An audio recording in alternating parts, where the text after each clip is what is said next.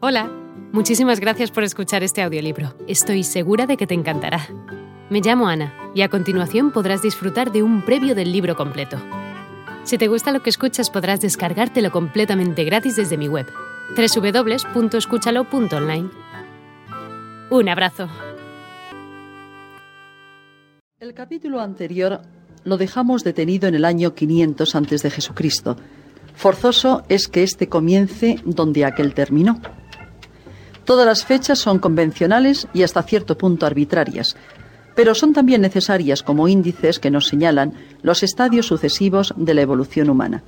La fecha de 500, concretamente del 511, tiene importancia porque desde entonces se producen cambios en la vida griega, profundas y radicales transformaciones como la implantación de la democracia y la ilustración griega junto a otros cambios más aparentes de corte puramente político, como las guerras médicas o las de Peloponeso.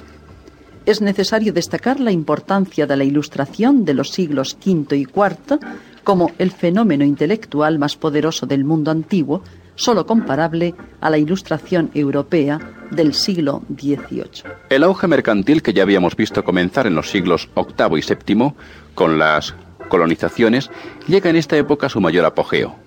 Atenas, en el esplendor de la Liga de Delos, mediados del siglo V, es la ciudad más rica de Grecia.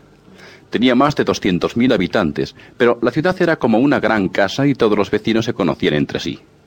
Había muchos extranjeros o metecos. La libertad política y social es el rasgo más destacado de la personalidad ateniense.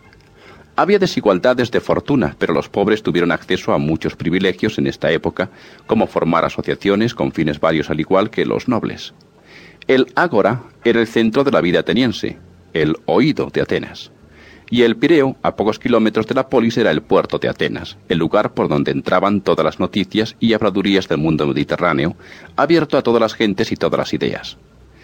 Los atenienses llevan una existencia sobria y austera, se cubren con prendas elegantes y sencillas, peplo, chitón y mantión. Pericles, por ejemplo, el gobernante más famoso de esta época, dice, amamos lo bello unido a lo barato. El único medio de instrucción es la conversación en la estoa o el ágora. El ateniense gusta de hablar con todo el mundo y frecuenta el trato social y la amistad. Según un proverbio, el hombre es un dios para el hombre. La democratización de Atenas fue comenzada por Solón y culminada por Clístenes el año 509. Se forma para administrar justicia un tribunal popular al que se sometían solo los casos más importantes, ya que los demás eran de justicia privada. El tribunal estaba formado por jueces de edad que alcanzaban el número de 6.000. La bella idea de Solón de que cualquier ciudadano se siente herido por la ofensa hecha a otro ciudadano y puede presentar demanda degeneró en los psicofantas y su temible poder para la injusticia.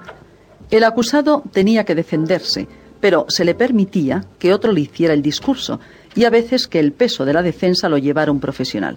Así, entre psicofantas y sinegoros, oradores profesionales, nació la elocuencia oficial. Los atenienses, en el quinto, tenían a orgullo su buena legislación y Sócrates murió porque no quería empañar el prestigio de las leyes atenienses. Es decir, que el tribunal aristocrático de la época pasada se sustituyó por este democrático que tenía sus defectos y sus ventajas, pero que representaba un progreso en el espíritu de libertad. Claro que no todos los estados tenían esto, pues aún en esta época sabemos que Esparta se mantuvo aristocrática y con ella muchas otras que, a raíz de su victoria del 404, volvieron a los sistemas aristócratas. Pero persiste la confusión de penas y delitos que no se aclararía hasta los romanos. De este tiempo también es el ostracismo, instituido por Clístenes, y que consistía en que cuando un ciudadano molestaba al Estado, era desterrado por cierto tiempo, sin confiscación de bienes ni mancha en su honor. Este castigo se suprime el 418 por considerarse una medida tiránica. La reforma democrática de Clístenes del 509, fijó la forma de gobierno ateniense durante el quinto y el cuarto. Rompió la antigua división de pedienos, nobleza agraria, paralienos, nobleza comercial, y diacrianeos, pastores, y estableció una estructura política dividiendo las tres regiones en diez divisiones o tritías, es decir, que hubo diez tritías de pedienos, diez de paralienos y diez de diacrianeos. Luego sacó por sorteo tres de estas treinta tritías y formó una filé, o sea que estas nuevas filés estaban compuestas por una tritía de pedienos, otra de paralienos y otra de... Hola de nuevo. No está mal para ser solo una pequeña muestra, ¿verdad? Si te ha llamado la atención, recuerda que encontrarás este audiolibro completo y gratis en www.escúchalo.online.